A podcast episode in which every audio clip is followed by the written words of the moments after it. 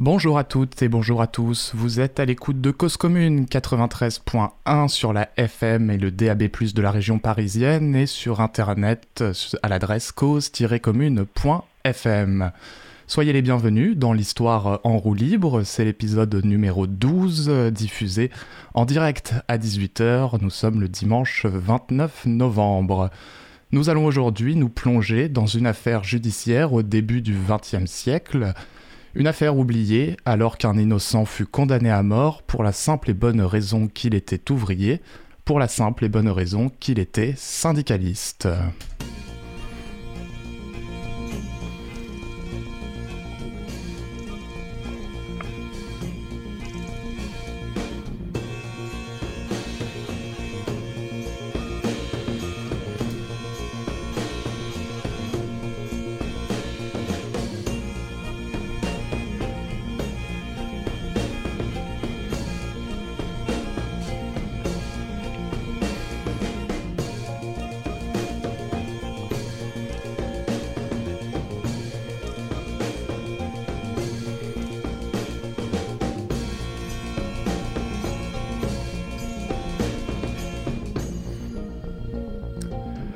Commence le 9 septembre 1910 sur le port du Havre. Depuis trois semaines, les ouvriers charbonniers employés par la Compagnie Générale Transatlantique sont en grève. Et ce soir-là, le 9 septembre donc, trois d'entre eux titubent sur, sur les quais. Ils sont ivres et croisent un certain Louis Donger, un contremaître non gréviste, lui aussi sous l'emprise de l'alcool. Une bagarre éclate et Louis Donger finit à l'hôpital où il meurt le lendemain. Deux jours plus tard, la police arrête le secrétaire syndical, Jules Durand, à son domicile.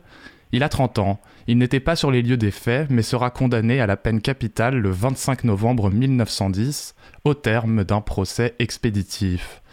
La gauche, la Ligue des droits de l'homme, le parti SFIO représenté par Jean Jaurès se mobilise et obtient la grâce présidentielle, mais le mal est fait. Jules Durand est devenu fou, traumatisé par l'injustice. Il est interné, son honneur ne sera rétabli qu'en 1918, lorsque la Cour de cassation reconnaît définitivement son innocence. Qui voulait le voir tomber? Comment une telle erreur judiciaire fut possible? Et que nous apprend-elle quant au fonctionnement de la justice en ce début du siècle, que l'on pourrait qualifier de justice de classe? Marc Edrich, président de la Cour d'assises de la Manche et de l'Orne, vient de publier l'ouvrage L'affaire du rang aux éditions Michalon. Il est avec nous pour en parler. Marc Edrich, bonjour. Bonjour. Alors le nom complet de euh, votre livre est L'affaire Jules Durand, quand l'erreur judiciaire devient crime. Il est sorti au mois de septembre dernier, vous êtes juriste, et vous avez consacré dix ans de recherche sur cette affaire. Comment en avez-vous eu connaissance? Alors tout a commencé en 2010. J'étais alors euh, doyen des juges d'instruction euh, au tribunal du Havre et j'ai lu un roman Philippe Huette qui s'appelle Quai de la colère et qui euh, raconte de façon euh, romancée donc euh, l'histoire, le destin de ce syndicaliste Jules Durand, condamné à mort par, par erreur, on va dire, pour faire court. Et, en 2010, je, je, découvre donc que j'exerce dans le bureau même du juge d'instruction qui, 100 ans auparavant, avait instruit l'affaire Durand, avait bouclé ce dossier en un mois et demi, pour ne pas dire bâclé, euh, puisqu'il s'est passé euh, effectivement euh, moins, de, moins, moins de deux mois entre l'arrestation de Durand qui, qui dirigeait alors un mouvement de grève sur des dockers charbonniers sur le port du Havre et sa condamnation à mort par la cour d'assises de, de Seine-Inférieure, c'est-à-dire la cour d'assises de Rouen à l'époque. Et donc, euh, occupant ce bureau, j'ai commencé à, me poser des questions sur que restait-il finalement au sein de cette institution judiciaire de cette, euh, tragédie, de cette, affaire. Et j'ai découvert petit à petit qu'il ne restait rien. Euh, puisque même le dossier judiciaire que, que j'étais très curieux de découvrir avait mystérieusement disparu. D'accord, il était. De là, il était pas. C'est-à-dire, vous êtes allé aux archives euh, de Rouen et euh, il n'y avait rien ou c'était un dossier vide? Alors, il y avait tous les dossiers de euh, la cour d'assises de, de, de l'époque, sauf le dossier de Durand dans lequel il y avait juste une, une, feuille qui était en fait la, une feuille qui était l'arrêt de la Cour de cassation de 1918, innocentant Durand, qui avait été recopié par un greffier et transmis à la Cour de Rouen. Mais tout le dossier judiciaire sur dans lequel on devait trouver notamment les déclarations euh, des témoins euh, et sur, euh, témoignages sur lesquels était fondée finalement l'accusation, lui, le dossier, ce dossier avait disparu. Pour des raisons qu'on ne s'explique pas. Alors j'aimais l'hypothèse dans mon livre euh, mais ce n'est qu'une hypothèse, que euh, ce dossier a pu, euh, a pu être subtilisé, ou en tout cas qu'il y a eu des initiatives prises par la Compagnie Générale Transatlantique, dont on reparlera forcément dans notre, dans notre récit, pour faire disparaître les traces de ces faux témoignages, parce que on va s'apercevoir quelque temps plus tard que toute cette affaire est une machination patronale euh, montée, fomentée par la Compagnie Générale Transatlantique pour mettre fin à la grève euh, et pour, euh, j'allais dire, couper la tête, c'est le cas de le dire, de, ce jeune syndicat des, de Pierre Charbonnier en, en tentant d'instrumentaliser la justice, avec succès d'ailleurs, pour faire condamner le syndicaliste pour un crime qu'il n'avait pas commis. Et dans ce cas, dans ce cas-là, quelles sources avez-vous utilisées pour euh, rédiger votre ouvrage? Alors les sources euh, sont effectivement euh, limitées puisqu'on n'a plus le dossier judiciaire.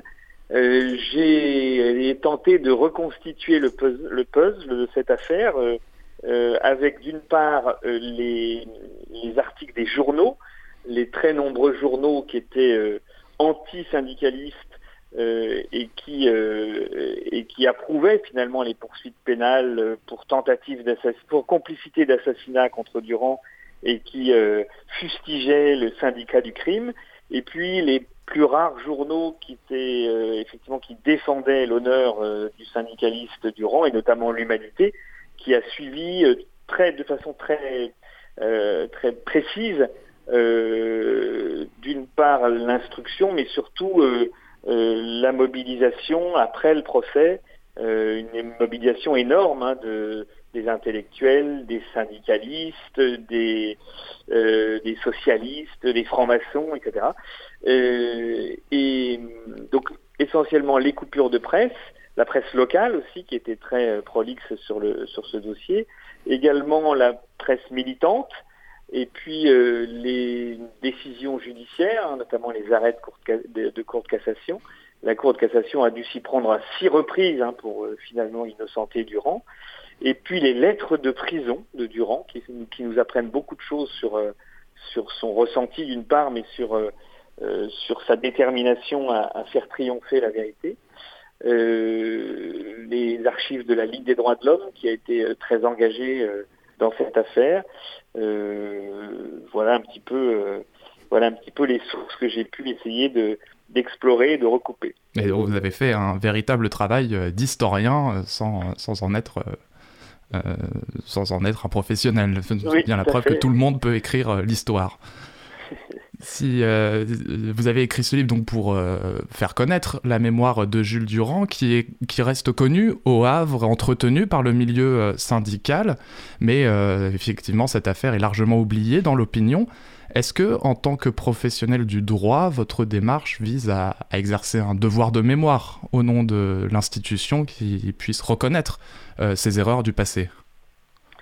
Alors oui, il y a dans ma démarche, il y a un devoir de mémoire parce que je considère que la justice euh, euh, s'honore euh, toujours et se grandit quand elle reconnaît ses erreurs. Et là, on est, on est dans la caricature de la justice de classe du début du siècle. Et il fallait, en tout cas c'est comme ça que que j'ai souhaité bâtir ce, ce, livre, il fallait que à un moment donné, au moins un représentant de l'institution judiciaire en son nom propre, hein, je n'ai pas de mandat de l'institution, mais en son nom propre puisse, dire, analyser, décortiquer comment euh, l'institution judiciaire s'était à ce point fourvoyée pour condamner à mort un innocent et comment finalement fonctionnait cette, comment a, dysfonctionné cette justice totalement dépendante des intérêts économiques et financiers de l'époque.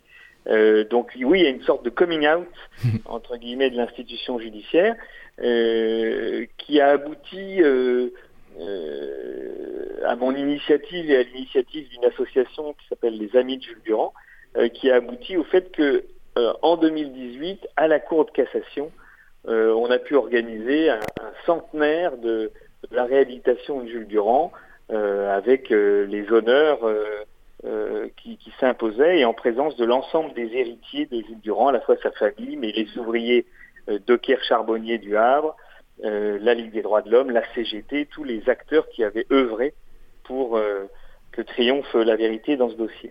Oui, c'est aussi euh, une histoire militante de, et une histoire du syndicalisme que vous avez décortiqué. Je vous propose une première pause musicale avant de se plonger donc au, cœur, au cœur de cette affaire.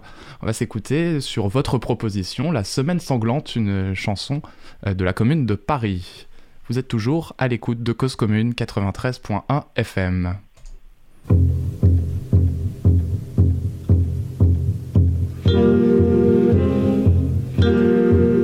Sauf des mouchards et des gendarmes, on ne voit plus par les chemins que des vieillards tristes en larmes, des veuves et des orphelins. Paris suinte la misère, les heureux mêmes sont tremblants, la mode est au conseil de guerre, et les pavés sont tous sanglants. Oui, mais ça branle dans le manche, les mauvais jours finiront. Égard à la revanche, quand tous les pauvres s'y mettront, quand tous les pauvres s'y mettront. On traque, on enchaîne, on fusille tout ce qu'on ramasse au hasard. La mère à côté de sa fille, l'enfant dans les bras du vieillard. Les châtiments du drapeau rouge sont remplacés par la terreur de tous les chenapans de bouge, valet de roi et d'empereur. Oui, mais ça branle dans le manche, les mauvais jours finiront. Égard à la revanche, quand tous les pauvres s'y mettront, quand tous les pauvres s'y mettront. Voilà rendus aux jésuites, aux MacMahon, au Dupanloup. Il va pleuvoir des eaux bénites, les troncs vont faire un argent fou. Dès demain, en réjouissance, et Saint-Eustache et l'opéra vont se refaire concurrence, et le bagne se peuplera. Oui, mais ça branle dans le manche les mauvais jours finiront. Égard à la revanche, quand tous les pauvres s'y mettront. Quand tous les pauvres s'y mettront. Demain les gens de la police refleuriront sur le trottoir, fiers de leurs états de service et le pistolet en sautoir. Sans pain, sans travail et sans armes, nous allons être gouvernés des mouchards et des gendarmes, des sabres peuplés, des curés. Oui, mais sabre dans le manche, les mauvais jours finiront. égard à la revanche, quand tous les pauvres s'y mettront, quand tous les pauvres s'y mettront.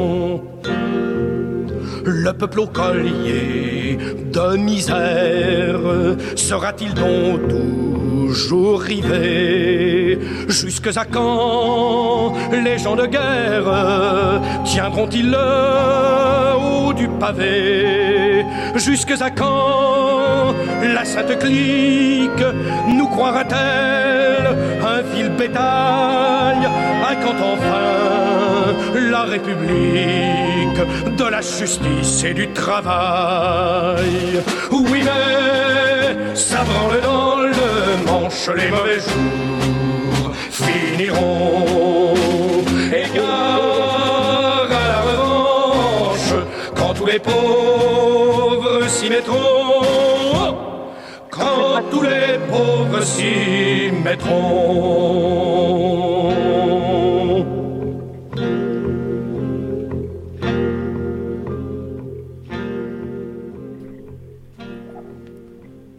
Quand tous les pauvres s'y mettront, c'était la version euh, de Marc Augeret, La semaine sanglante, un chant euh, révolutionnaire de la commune qui nous met bien dans l'ambiance. Nous sommes avec Marc Edrich euh, sur l'affaire Jules Durand.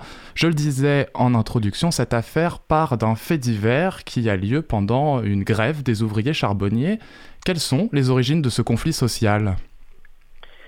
Alors je, dis souvent que cette affaire c'est Germinal-sur-Mer et effectivement, avec cette chanson de la commune, quand tous les pauvres s'y mettront, nous sommes véritablement dans l'ambiance. Euh, le décor, c'est effectivement euh, les, quais, euh, les quais, le quai au charbon au Havre, où les dockers charbonniers, euh, qui sont, euh, si je puis dire, la corporation la plus misérable de la classe ouvrière de l'époque, souvent des, des, repris de justice, des, des, des salariés soumis à des conditions de travail extrêmement dures, payés à la journée sous forme de jetons qu'ils doivent convertir en sous dans les bars. bref, nous sommes véritablement dans une ambiance à, à, à la Zola, à la, à la Germinale, avec un, un, conflit, un conflit de classe très marqué.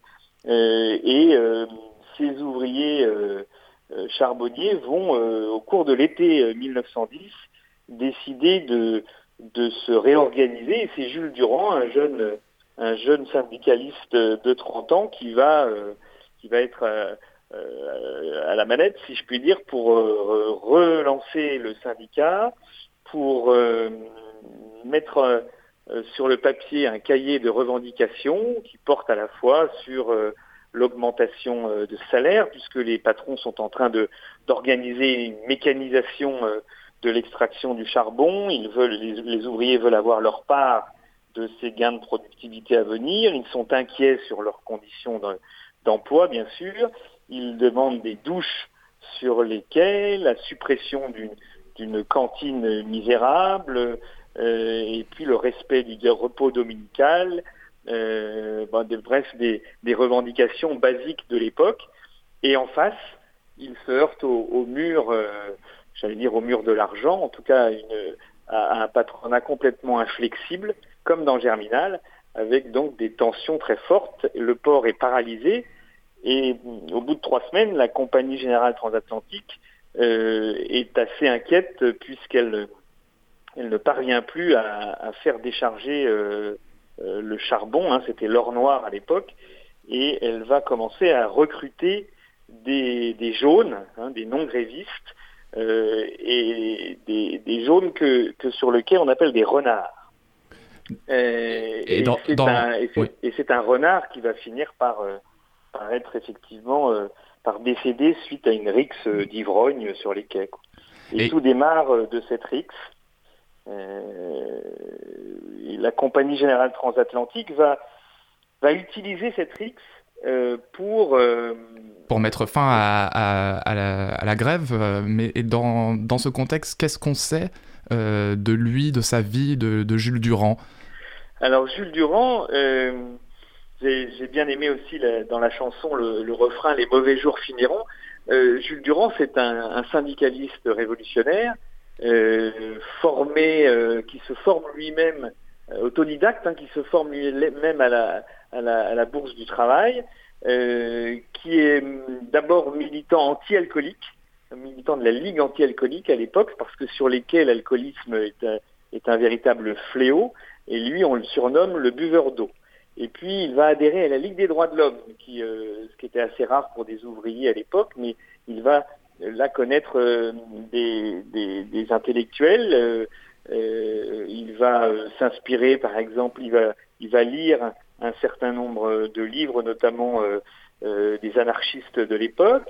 il va donc complètement se, se, construire, si je puis dire, sa, sa conscience politique comme ça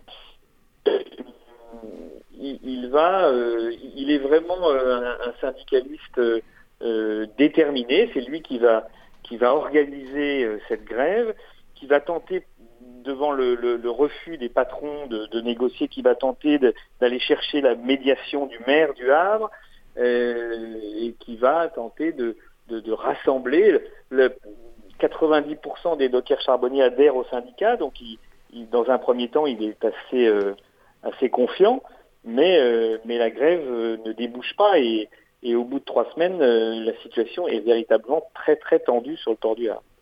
Et on rappelle donc qu'il y a qu'une rixe a lieu le soir du 9 septembre 1910 entre trois ouvriers grévistes et Louis Dongé contre maître Renard, donc jaune, embauché par le patronat, qui est donc opposé à cette grève. Et très vite, euh, dites-vous, la presse va se déchaîner contre ces rouges révolutionnaires qui euh, tueraient des innocents et une fake news va apparaître tout d'un coup.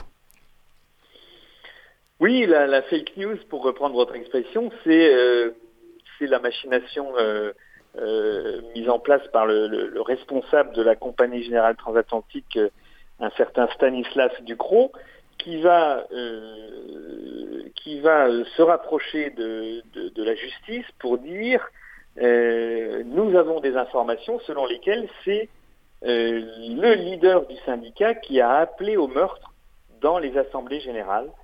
et ce responsable, c'est Jules Durand. Et la justice va se laisser, si je puis dire, instrumentaliser par, par, cette, par ce patronat et va avec une rapidité exceptionnelle. Euh, d'une part faire euh, arrêter euh, Jules Durand et qualifier les faits avec la plus haute qualification pénale qui existe, à savoir un assassinat et, qui, qui, permettait un assassinat, je rappelle que c'est un meurtre avec préméditation, et, cette qualification pénale permettait à la justice d'aller chercher Durand et, deux autres syndicalistes, d'ailleurs les frères Boyer, comme étant des complices du meurtre, comme étant ceux qui avaient euh, euh, organisé, qui avaient euh, commandité le meurtre de, de ce contremaître non gréviste. Et avec cet artifice pénal, on a pu comme ça monter une affaire. Jules Durand est complètement surpris d'être interpellé, il crie son innocence. Il est euh, accusé, donc encore une fois, de complicité d'assassinat. Il est écroué à la prison du Havre et il écrit le soir même une lettre euh, à sa compagne Julia pour dire euh, ne t'inquiète pas, je sortirai très rapidement la tête haute. il a confiance à, en l'institution judiciaire. Une très grande confiance en l'institution judiciaire. Hein, là, on est vraiment dans les mauvais jours finiront. Il écrit de très très belles lettres qui ont été par la suite publiées par l'humanité. C'est grâce à, ça que d'ailleurs on, en a connaissance aujourd'hui. J'en ai mis quelques extraits dans, en annexe de mon livre, des très très belles lettres où, il rappelle sans arrêt à ses compagnons euh, de Kerr Charbonnier de continuer la lutte, qu'il rappelle que la, vérité va triompher, il a confiance, il attend son procès euh, aux assises, et euh, son jeune avocat, inexpérimenté en matière pénale, euh, est lui aussi très confiant. Et il s'appelle donc René Coty. Il a 28 ans. C'est la première fois qu'il va, plaider devant les assises. Et cette inexpérience va être, euh, euh, fatale pour, pour Durand. car Coty ne sera pas, il sera de bonne foi, c'est sûr, hein, mais il ne sera pas à la hauteur de l'enjeu pour défendre un syndicaliste accusé euh, accusé, accusé ainsi euh, et, menacé finalement de, finir sur l'échafaud. Euh, mais y avait-il quel était comment fonctionnait finalement la, justice au début de la Troisième République? Est-ce que René Coty avait les mêmes marges de manœuvre qu'un avocat aujourd'hui au pénal? Alors non, effectivement, il y avait une, inégalité des armes pour dans, la procédure pénale, puisque l'avocat ne pouvait euh, mais depuis très peu de temps, euh, pénétrer dans le bureau d'un juge d'instruction, mais ne pouvait pas poser de questions, notamment lors des confrontations, euh, et n'avait pas accès au dossier avant même le procès. Donc effectivement, c'était un exercice compliqué pour les avocats de l'époque, ça c'est clair. Mais ce qu'on peut reprocher à Coty, et notamment c'est euh, c'est maître Henri Leclerc qui préface mon livre, qui le dit très bien. Ce qu'on peut reprocher à, à, René Coty, c'est d'avoir euh, euh, de ne pas avoir anticipé sur finalement une sorte de déclaration de guerre euh, du procureur général de l'époque qui va demander la tête de, de, de Jules Durand en, réclamant la peine de mort. Et, et, en face, on a une plaidoirie qui est, qui est trop tendre, qui est trop euh, euh, il termine, il termine sa plaidoirie en disant Messieurs, messieurs les jurés, euh, ne condamnez pas Durand, euh, vous feriez une erreur judiciaire. C'est lui-même qui prononce ce mot. mon client est un honnête homme, mais, mais, mais, mais la plaidoirie est complètement, complètement décalée. Et, et derrière, et, en face, c'est le rouleau compresseur. Et, et, le verdict, le verdict est un verdict donc de, de mort, de peine capitale contre contre ce syndicalisme. Rouleau compresseur dirigé donc par le juge d'instruction euh, Georges Verny qui instruit cette affaire sous l'autorité du procureur général euh, Louis Jansoul et euh, qui sont de mèche avec le patronat de la compagnie générale transatlantique qui eux font venir différents témoins à charge. Oui, alors tout le dossier repose sur dix, témoins à charge, dix dockers charbonniers euh, qui vont euh, affirmer euh, pendant l'instruction expéditive et pendant le procès que Durand a appelé au meurtre, a, appelé à supprimer Dongé, le nom du contremaître, au au cours de ces meetings syndicaux. Et, et une, des, caricatures de cette justice, ce sera effectivement ces témoins qui vont ces témoins à charge qui vont défiler à la barre de la cour d'assises et qui sont euh, habillés de, de la tête aux pieds euh, par la compagnie euh, en veston, en gilet, en bottines, alors, alors même que d'habitude les dockers charbonniers sont en guenilles. Et Durand va s'étonner de, ce, de, cette, de cette caricature, mais ça ne sera pas suffisant pour que pour que pour faire tomber l'accusation. Et, ces, ces dockers charbonniers vont par la suite une fois que la condamnation euh, a été prononcée et que le mal est fait, si je puis dire, vont petit à petit se rétracter. Et c'est ce qui, par la suite, euh, permettra à la Cour de cassation, euh, deux ans plus tard déjà, de casser le premier jugement. Mais là, je vais peut-être trop vite parce qu'avant tout ça, donc condamnation à mort, rejet d'un pourvoi en cassation, et puis la dernière, le dernier moyen d'échapper finalement euh, à l'échafaud, c'est une grâce présidentielle euh, que euh, le président de la République de l'époque, Armand Falière, qui était par ailleurs un abolitionniste, hein, plutôt convaincu par la nécessité d'abolir la peine de mort, Armand Falière va commuer la peine de mort de Jules Durand en sept ans de, travaux forcés. Et donc normalement, Jules Durand devait partir au bagne euh, comme Dreyfus avant lui, euh, mais d'autres événements vont euh, survenir et, il n'ira pas.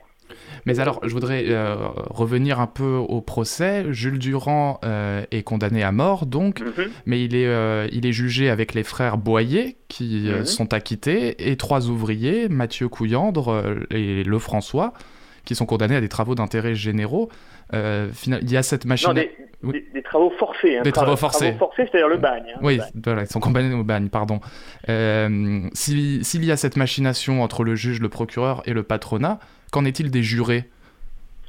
Alors, la machination entre juge et, patronat, euh, je serais plus prudent et plus réservé. C'est-à-dire qu'on est dans un contexte effectivement de justice de classe. Euh, on, est, on a une machination patronale, mais on n'a pas la preuve d'un lien euh, ou d'un complot organisé entre patronat et magistrat. Hein. On est plus dans un contexte à l'époque de hantise des anarchistes, de, de euh, effectivement de, de, de, de, grande peur du, de la montée du syndicalisme euh, dans, dans la classe bourgeoise de l'époque, euh, dont, sont, dont est issus euh, tous les magistrats. Donc, il n'y a pas de, il n'y a pas de complot très évident, en tout cas prouvé entre patronat et magistrat, mais on est dans ce contexte où tout le monde roule finalement et, et cherche par cette affaire à faire un exemple euh, de, de, du danger euh, que représente euh, le syndicalisme pour pour la prospérité pour la prospérité de, de, de la classe bourgeoise. alors effectivement il y a, y a une particularité lors du procès, c'est que à l'époque les jurés qui n'étaient pas tirés au sort, hein, qui étaient des, des notables hein, pour l'essentiel. Excusez-moi, ça veut dire que le, le juge les choisissait? Non, ils étaient choisis euh, euh, par, euh, par le préfet. Le préfet, d'accord. parmi les, notables du département. Et, il y avait un seul ouvrier dans, le, dans le, jury qui a condamné Durand. Et à l'époque, les jurés se retiraient à la fin du procès seuls pour déterminer si les accusés étaient coupables ou non, et si on pouvait leur, leur accorder des circonstances atténuantes. Et une fois qu'ils avaient répondu à ces questions, ils revenaient vers les juges professionnels euh, qui, euh, en fonction des questions, euh, déterminaient quelle était la peine applicable au regard de ce qui était prévu dans le code pénal. Et donc pour les d'abord le, les, les, jurés vont, vont effectivement acquitter les deux frères Boyer qui étaient des syndicalistes également accusés de complicité. Euh, vont, euh, les jurés vont reconnaître coupables et condamner au bagne les trois euh, dockers charbonniers qui avaient frappé euh, la victime. Et pour le complice, pour Durand, et pour lui seul, on va le déclarer coupable et on va considérer qu'il était le plus intelligent et, et, et, le cerveau de, cette, de cet assassinat et on ne va pas lui attribuer les circonstances atténuantes. Ce qui, au regard de la loi de l'époque, complicité d'assassinat sans circonstances atténuantes, la peine applicable était la peine de mort. Et quand le président de la cour d'assises euh, va euh, prononcer ce verdict et va annoncer et va euh, annoncer donc la peine capitale pour Durand, tous les jurés vont se retourner vers le président. Ça, on le sait par la presse parisienne qui avait diligenté plusieurs euh, correspondants sur place. Qui a couvert le procès, euh, oui. Et qui avait couvert le procès. Euh, ils vont se tourner vers le président en disant on n'avait pas compris que l'enjeu était effectivement la peine de mort. Et ils vont signer collectivement et sur place, une heure après le verdict, un, recours en, grâce. On a d'ailleurs ce courrier où ils signent, les, les, 12 jurés signent un courrier au président de la République euh, en disant euh, nous n'avions pas, euh, nous nous sommes mépris sur les enjeux du procès, nous n'avions pas compris que ce serait au final une peine capitale qui serait prononcée. Et le président ne revient pas en arrière, et, et voilà comment Durand, Durand se retrouve dans le quartier des condamnés à mort de la prison de Rouen, fer aux pieds, fer aux mains, cagoule sur la tête, et va, et c'est l'un des drames de cette affaire, va petit à petit perdre la raison. Euh, il va devenir fou.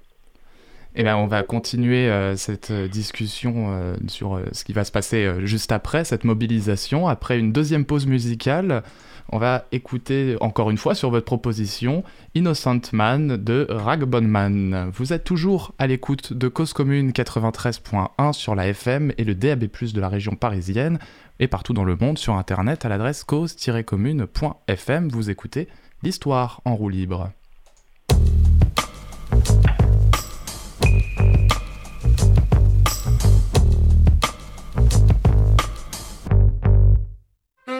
I've been a victim of some sorry circumstance that was committed by somebody else's hand.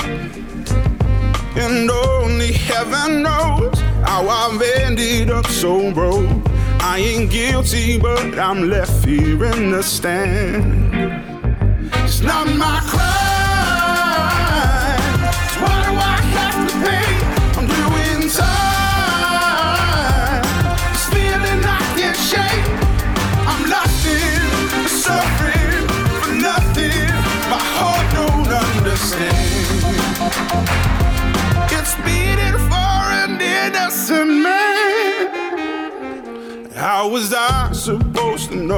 I'd be fooled? And the sweetest kiss could ever be so cruel. I could always let it go, but it's out of my control. Now I'm right back here, still holding on to you. It's not my crime.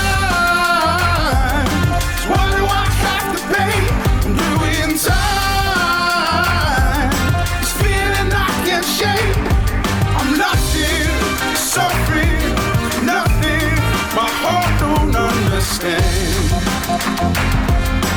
beating for an innocent man. Man, man. Learning from wanting to needing. You caught me, I'm bleeding. This heart keeps on beating for you. It's not my crime. So why do I have to pay? I'm doing time feeling I can't shake. I'm lost in suffering for nothing. My heart don't understand.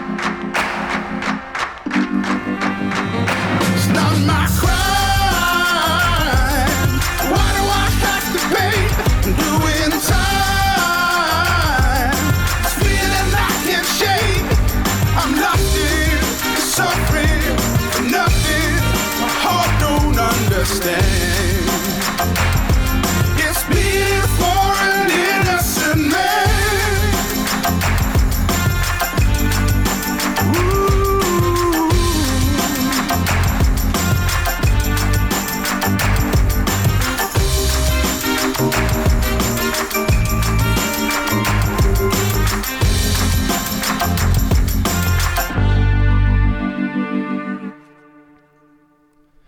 Innocent Man euh, de Rag Bonman sur Cause Commune 93.1 FM, l'histoire en roue libre. Euh, Marc Edrich, on a compris que euh, les jurés eux-mêmes étaient stupéfaits de, cette, de ce verdict judiciaire de condamner à mort Jules Durand.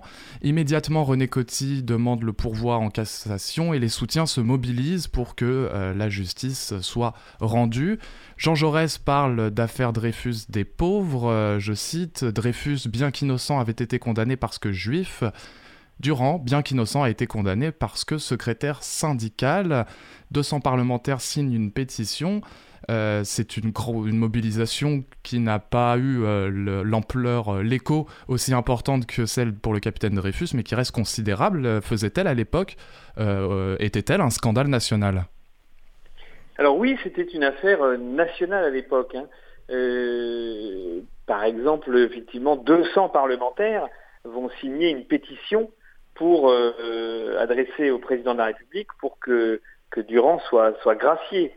Euh, dans l'humanité, euh, nombreux sont les éditoriaux de Jaurès pour effectivement pour tenter de, sauver Durand et, et, faire le parallèle sans arrêt d'ailleurs avec, avec l'affaire Dreyfus. qui était finalement l'honneur de la justice et qui était dans tous les esprits. Hein. Dreyfus a été innocenté définitivement par la Cour de cassation en 1906 et, et l'affaire Durand éclate en 1910. Hein. Donc tout le monde faisait le parallèle, y compris la CGT qui, dans, sur ses affiches, clamait, il y avait un, slogan à l'époque extraordinaire, ce qui fut fait pour l'officier Dreyfus devra l'être pour l'ouvrier Durand. Donc tout le monde faisait ce parallèle. Et effectivement, la, mobilisation a été importante, elle a été nationale et même internationale, puisque euh, en tant que docker, euh, la nouvelle partait, la nouvelle de, l'arrestation et de la condamnation de l'Iran partait sur les bateaux, et il y a eu des mouvements euh, sociaux et des grèves pour Durand à Bilbao, à Liverpool, euh, à Chicago. donc il y a eu, comme ça une, une, traînée de poudre dans les, dans les grands ports, dans les grands ports qui avaient un lien avec, avec le Havre pour, pour Durand.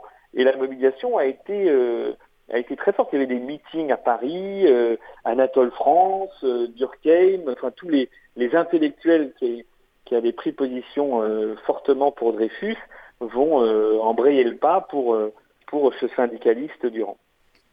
Et malheureusement, ce, syndicaliste, donc Jules Durand, n'aura pas écho de tant de soutien et de tant de mobilisation, puisque dans, il devient très diminué psychologiquement dans sa, dans sa cellule. Euh, il sera finalement libéré en février 1911 euh, après euh, un pourvoi qui a donc un pourvoi en cassation qui a d'abord été refusé, puis une grâce présidentielle qui le condamnait à 7 ans de travaux forcés, si j'ai mmh. bien compris. Et, mmh. mais libéré, il sera interné à l'hôpital psychiatrique. C'est en cela que cette erreur devient un crime. Oui, oui, euh, effectivement, on est dans une séquence temps extrêmement courte parce qu'il faut se souvenir que la grève, c'était euh, l'été 1910, euh, l'arrestation septembre 1910, la condamnation à mort 25 novembre, la, la, grâce partielle le 31 décembre, et puis derrière toujours cette forte mobilisation syndicale d'abord, politique ensuite, la CGT et la Ligue des droits de l'homme sont sont très très actifs et euh, à tel point que le gouvernement va euh, euh, ne va pas rester insensible à cette mobilisation et va faire en sorte que un procès en révision soit soit ouvert assez rapidement. Et il y a une contre-enquête qui est, qui est menée, certains faux témoins se rétractent, donc on sent que le dossier était particulièrement fragile et euh, pour calmer, si je puis dire, cette, cette mobilisation, et, compte tenu du fait que euh, ce qui revient aux oreilles de la chancellerie, c'est que Durand, effectivement, euh, est en train de perdre la raison dans sa cellule, on décide, on décide de, le sortir de prison en attendant, effectivement, que, que, que le procès en révision puisse se poursuivre. Et là, il y a des scènes absolument extraordinaires. D'abord, Durand refuse de sortir de, sa cellule en pensant qu'il va être malmené ou que c'est un piège. Il, exige que son père vienne le chercher. Donc le père vient du Havre à Rouen. À l'époque, c'était un voyage important. Euh, et puis ensuite, euh, Durand revient en train du Havre à, de Rouen au Havre. Et puis a lieu à ce moment-là un accueil phénoménal, euh, extraordinaire au Havre. Il est porté en triomphe, tout le, tout le conseil municipal est là avec euh, une fanfare. Il est porté en triomphe jusqu'à la maison des syndicats qui est pas très éloignée de, la gare. Un meeting a lieu, il y a 6000 personnes, euh, autant dans la salle que, que, dehors, et on donne la parole, on, on, remercie la foule d'avoir euh, d'avoir agi pour, euh, pour euh, la libération de Durand et on donne la, parole au camarade Durand qui est, qui est livide, qui est, qui est ébloui, qui est abattu et qui prend la parole, qui va prononcer une seule phrase dans un silence étonnant. Et il va dire Camarades, aimez-vous les uns les autres? Et là, les, les syndicalistes sont un peu décontenancés, disent que euh, effectivement, le camarade Durand est très fatigué, qu'il va aller se reposer et qu'on l'entendra dans un prochain meeting, euh, etc. Euh, et, et, prochain meeting, il n'y en aura pas, il n'y en aura plus. C'est la dernière parole publique de Durand qui va rejoindre sa famille pendant un mois donnait des signes très inquiétants de folie. Il égorge les pigeons qu'il élevait par, auparavant. Il vient de découvrir la fille qu'il qui vient de naître euh, puisqu'elle était conçue entre guillemets sur les barricades neuf mois avant et elle vient de naître là maintenant, mais il ne la reconnaît pas. Euh, il euh, brûle des meubles, enfin bref, sa famille est contrainte de l'interner au bout d'un mois à peine de, vie familiale, car il devient dangereux, dangereux pour les pour le autrui et pour lui-même. et à partir de là, Jules Durand va être euh, interné d'abord au Havre, mais surtout à Rouen, euh, à l'hôpital psychiatrique de Rouen, et il y restera 15 ans. il y mourra parmi les indigents, puisque toute sa famille va, ses parents vont disparaître, etc. Donc un destin absolument tragique, et il ne sera jamais, c'est un des, un des drames de cette tragédie judiciaire, il ne sera jamais qu'il a été finalement réhabilité. Il mourra en 1926, encore une fois au cabanon mmh. des indigents de l'hôpital psychiatrique de Rouen. Oui, parce que bien que interné, euh, le combat pour son honneur continue et jusqu'en 1918, euh, il, y a, il, y a une, enfin, il y a tout un travail pour euh, que on reconnaisse l'innocence de Jules Durand entre oui, ça 1911 et 1918. Et ça n'a pas été simple. Ça n'a pas été simple. J'essaye de, de raconter dans mon livre euh, ce, ce, ce, périple judiciaire euh, très chaotique, puisque d'abord, euh, en 1912, la Cour de cassation va effectivement cacher le jugement de la Cour d'assises en s'appuyant sur des, des, des, des, nouvelles déclarations de faux témoins qui se rétractaient, qui, qui ont finalement dit que non, Jurand n'avait jamais appelé au meurtre.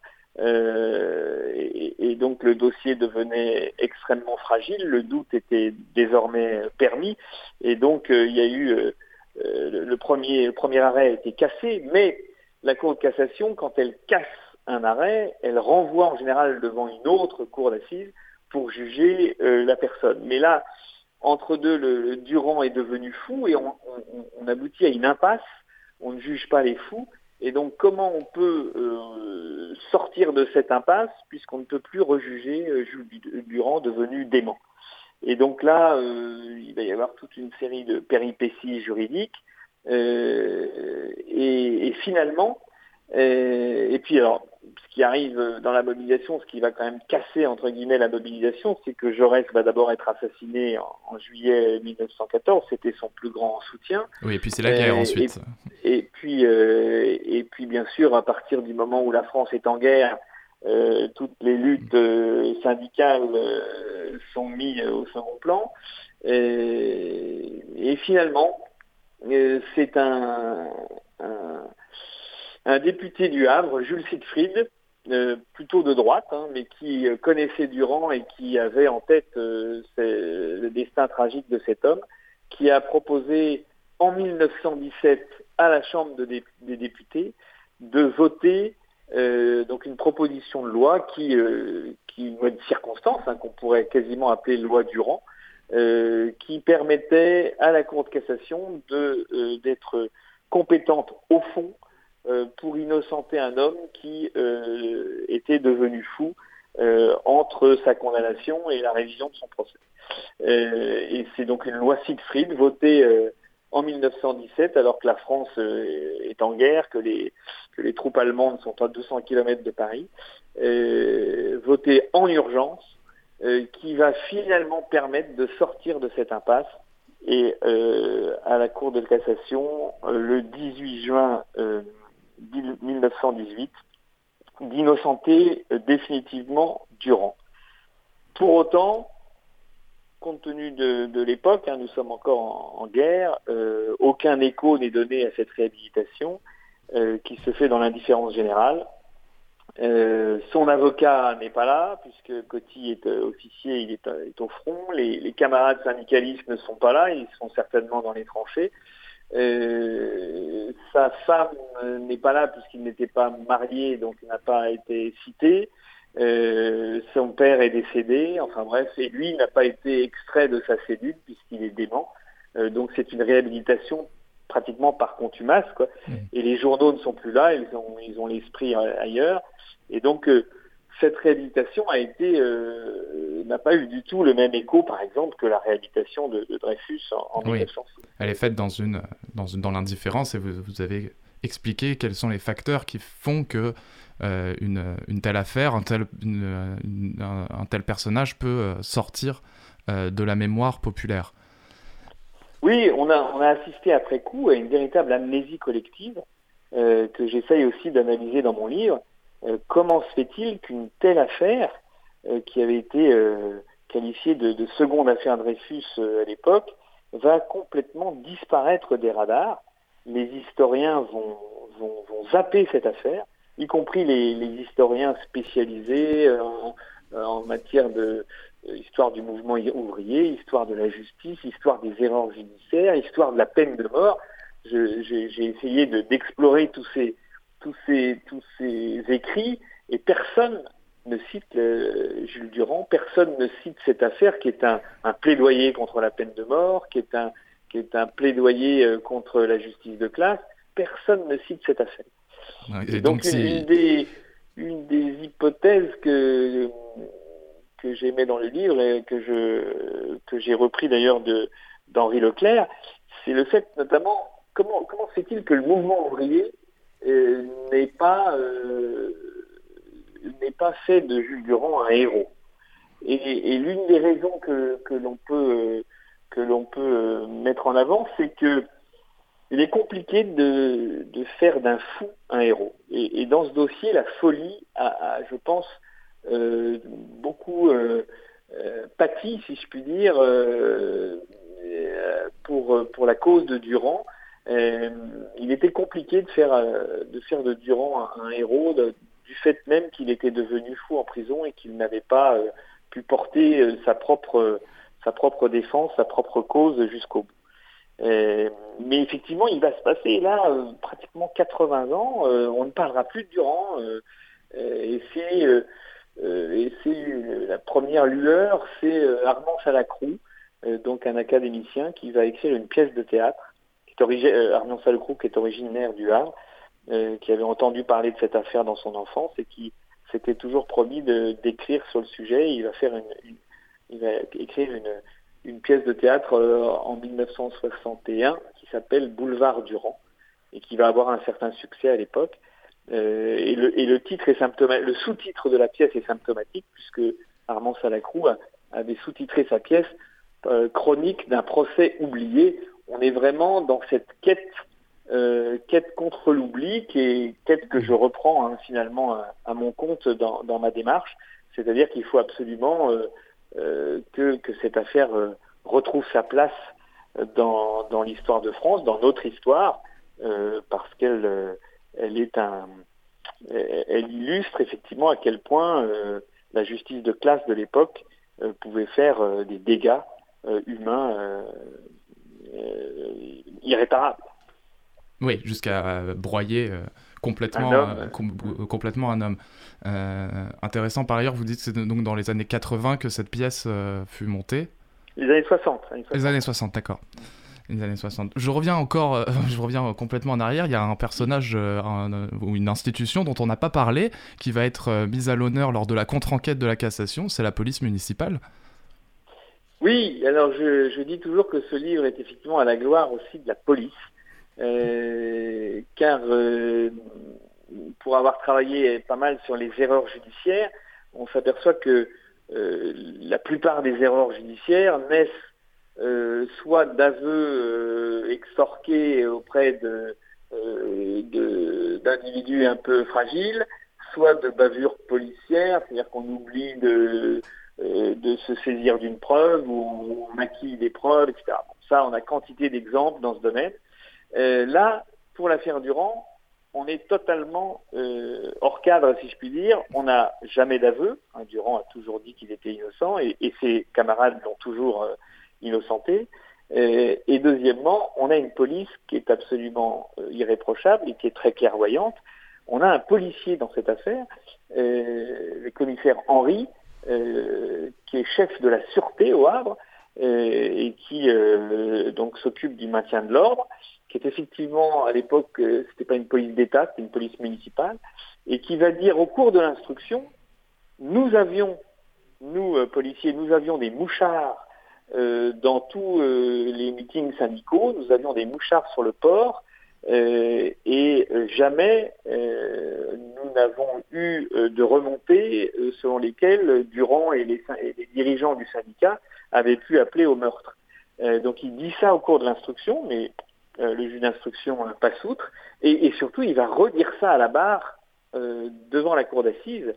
Euh, il va redire que Durand n'a jamais prononcé de parole et, n'a jamais appelé au meurtre, qu'il est plutôt un syndicaliste déterminé, mais n'appelant pas à la violence, n'appelant pas au sabotage, etc. Mmh. il n'est pas jusqu'au boutiste.